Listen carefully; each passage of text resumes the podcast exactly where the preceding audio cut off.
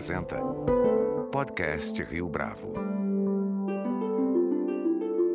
Este é o podcast Rio Bravo, eu sou Fábio Cardoso. No último domingo, o editorial do jornal O Estado de São Paulo foi contundente ao repercutir a desoladora marca de 50 mil mortos por Covid-19. No texto, consta o trecho que vai a seguir. Aspas. A maior tragédia nacional em mais de um século fez do luto uma experiência coletiva e impessoal. Hoje, o Brasil é um país triste.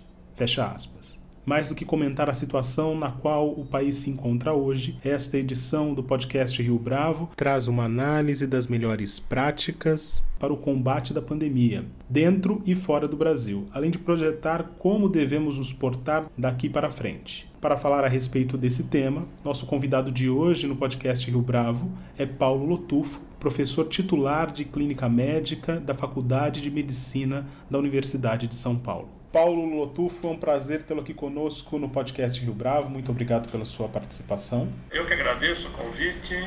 Estou à disposição aí de todos os ouvintes do podcast. Muito obrigado. Paulo, hoje na Folha de São Paulo, a gente está fazendo essa gravação na quinta-feira, dia 25 de junho, uma colunista da Ilustrada, Flávia Boggio, ela assinala o seguinte: o vírus pode ter surgido na China, mas hoje ele é mais brasileiro do que nunca. É claro que é uma provocação, mas eu gostaria que você repercutisse isso. É, você concorda com isso? O vírus jamais foi tão brasileiro como agora? Olha, não. Eu acho que é uma provocação boa para estimular que nós tenhamos uma atitude muito mais ativa em relação à contenção da pandemia e que pare de aceitar esta verdade que está sendo impingida de que o pico já passou, as coisas já melhoraram, né? E que está tudo liberado, como está acontecendo, o que não é verdade. Então, nesse aspecto, tem assim, do ponto de vista agitativo, propagandístico, uma verdade. Agora, na essência, nós estamos falando em vírus, nós estamos falando no planeta inteiro, nós estamos falando na humanidade o vírus não é chinês, o vírus não é brasileiro, não é americano. Né? O vírus é o vírus. E o ser humano é o ser humano, esteja ele onde estiver, ele vai estar sofrendo as consequências disso de acordo com a posição que ele se encontra, seja temporal, espacial e principalmente em termos relativos em relação aos outros seres humanos, né? Ou seja, como é que ele está socialmente colocado naquele momento. Algumas cidades do Brasil que é, se anteciparam na reabertura, e aqui eu vou citar o exemplo de Belo Horizonte e de Curitiba, têm olhado com mais atenção para o número de casos que vem aumentando e têm retornado às medidas de restrição. Você acredita que essa retomada do chamado novo normal foi precoce demais? Sem dúvida, porque isso refletiu desde o início uma falta de ação tipicamente da epidemiologia e da saúde pública. E na maior parte dos casos não houve a aplicação de um conhecimento secular da saúde pública em relação às doenças infecciosas. Eu vou explicar melhor. A saúde pública no Brasil e de certa forma no mundo, ela começa no século XIX, início do século XX o, Brasil, depois da proclamação da República, ele tem uma preocupação grande em estar inserido no mercado mundial, visto que era um grande exportador de café. Para isso, ele precisava ter ações efetivas em Santos e no Rio de Janeiro, que eram assoladas por todas as epidemias possíveis e imaginárias. Com isso, se iniciou a saúde pública no Brasil, no Rio e São Paulo. Depois de São Paulo, com a industrialização, nós tivemos um grande problema que passou a ser, entre outros, a tuberculose, que afetava os trabalhadores da então nascente indústria brasileira. E aí nós começamos a ter atitudes de saúde pública muito importantes. O Geraldo de Paula Souza foi a primeira pessoa que ele volta dos Estados Unidos trazendo a proposta da saúde pública baseada numa figura que era o médico sanitarista, ou seja, um médico que não olhasse somente para o indivíduo, mas para uma população. E ele cria uma figura profissional muito importante que chamava-se visitadora domiciliar. O que, que fazia a visitadora domiciliar? Para cada caso de tuberculose que era identificado no hospital, ela ou ele ia atrás para ver quem eram os contactantes. E tirava os contactantes, faziam exames para ver se a pessoa tinha tuberculose também. E não existia tratamento. Era a mesma coisa de agora. Não existia tratamento para a tuberculose. Mas com isso, nós fomos conseguindo reduzir o número de pessoas que pegavam a doença. Isso aconteceu com a tuberculose, isso aconteceu com a rancenias. Então nós sabemos fazer isso há 100 anos.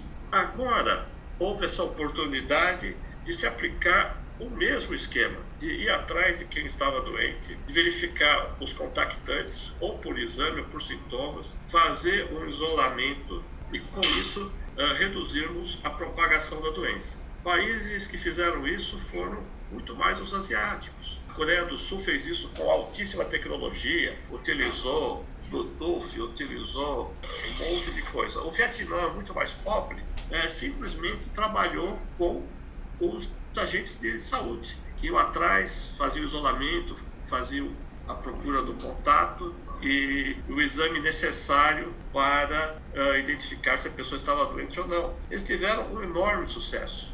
Enquanto que aqui nós fizemos uma coisa muito mais midiática. A cada dia aparecia um artigo de um especialista em epidemias, de todos os naipes possíveis, menos exatamente quem tinha formação na área. Você avalia que essa politização do debate em torno das medidas que deveriam ser tomadas agravou a situação no Brasil?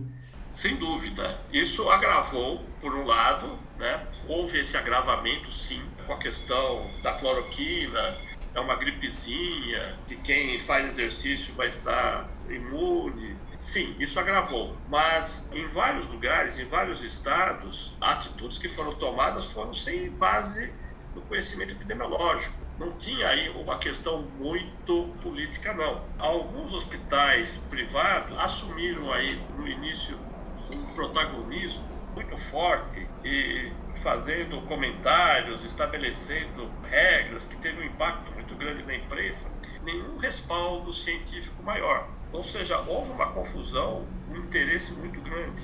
No meu Twitter eu escrevi que uma pessoa provocou, falou assim, nossa, como tem gente no mercado financeiro que está se dedicando a isso. Aí eu brinquei que eu, como epidemiologista, tinha sido convidado para ir para o Banco Central porque não tinha mais nenhum economista interessado nisso, porque parte estava trabalhando na atenção primária à saúde na Amazônia e outra parte tinha ido para o né, estudar a febre bola. Todo o mercado financeiro, eles tinham opiniões assim extremamente acertadas né, sobre o que estava acontecendo, sem ter ideia né, do significado da epidemia. E quando eu falo isso, eu não estou querendo desmerecer ninguém e falar assim, ah, só nós, médicos, sabemos. Não, ao contrário, quando surgem os casos na China, nós tínhamos a ideia, nós, todos os médicos do mundo, todos os sanitaristas do mundo, nós tínhamos a ideia que era mais uma uh, síndrome respiratória, gripal. E aí nós vimos que não. Quer dizer, que o coronavírus é uma doença sistêmica que atinge outros órgãos, que tem um impacto na mortalidade muito, muito maior do que nós imaginávamos. Então, esse é um dos pontos uh, principais hoje.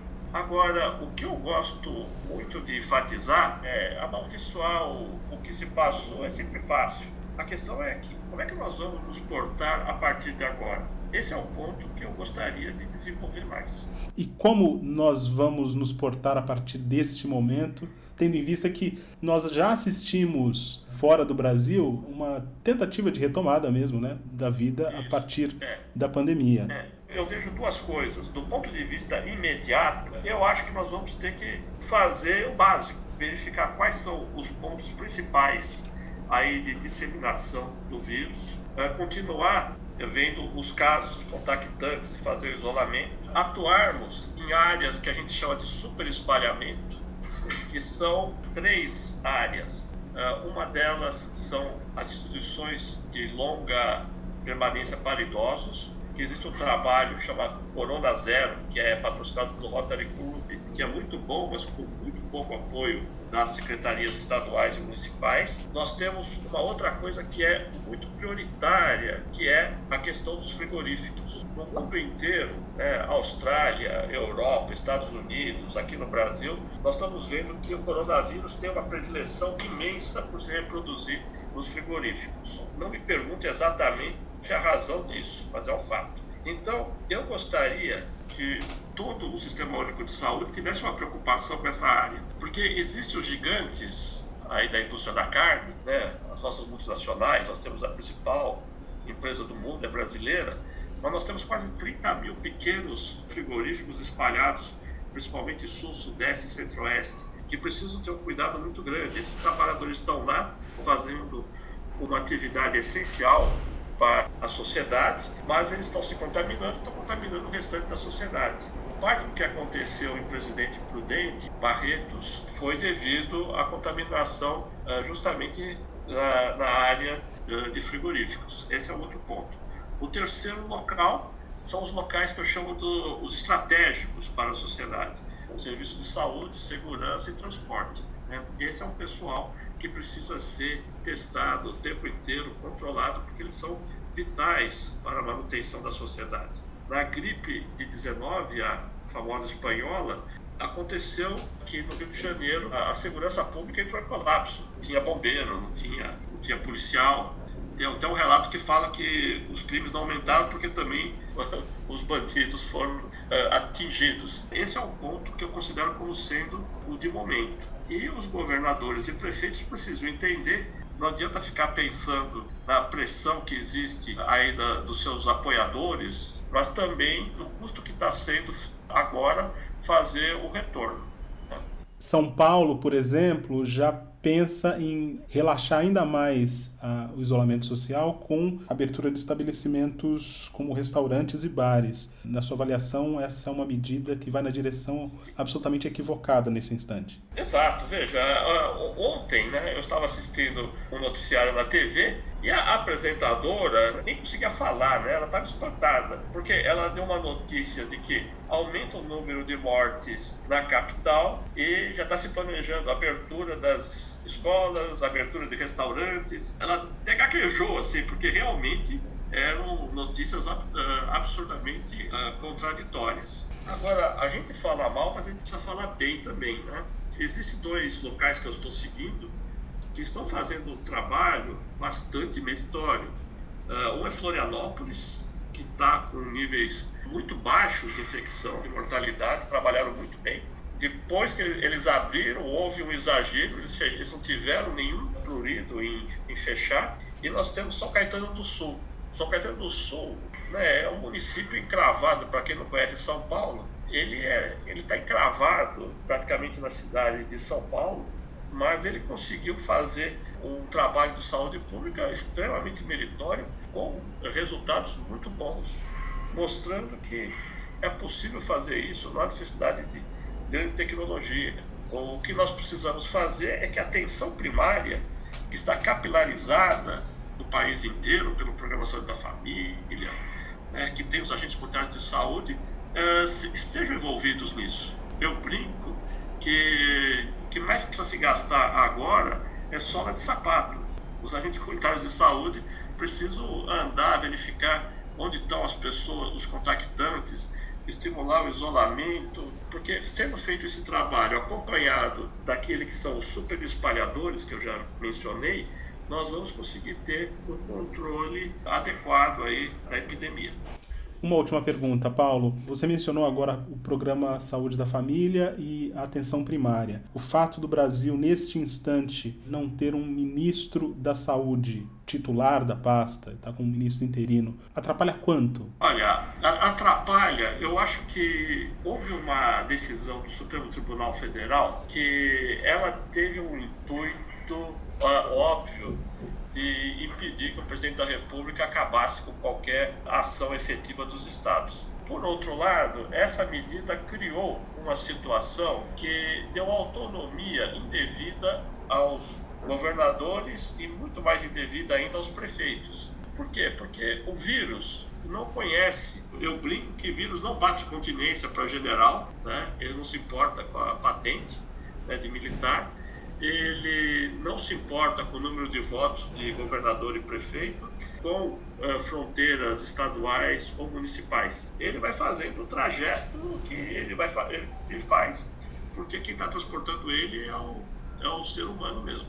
E com isso nós chegamos ao absurdo na situação do shopping lá que fica entre Votorantim e Sorocaba, que metade do shopping está aberto, outra metade não está aberto. É, isso mostrando que não se pode ter uma decisão a nível municipal e eu também acho a nível estadual. E eu sou mais amplo ainda na, na, minha crítica. E a Organização Mundial da Saúde ela é fundamental, porque o vírus está no planeta inteiro.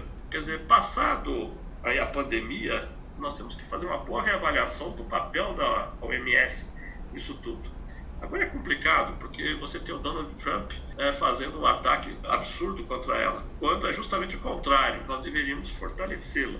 E nesse aspecto, eu gostaria de finalizar, nós padecemos no Brasil de não termos uma estrutura uh, de Estado de vigilância epidemiológica e vigilância sanitária. Nós temos a Anvisa, que trabalha na parte dos produtos da saúde, mas não temos um equivalente que trabalhe, que avalie, uh, numa perspectiva de Estado, não de governo, né, as questões epidemiológicas do país. Há uma necessidade imensa de existir esse tipo de instituição.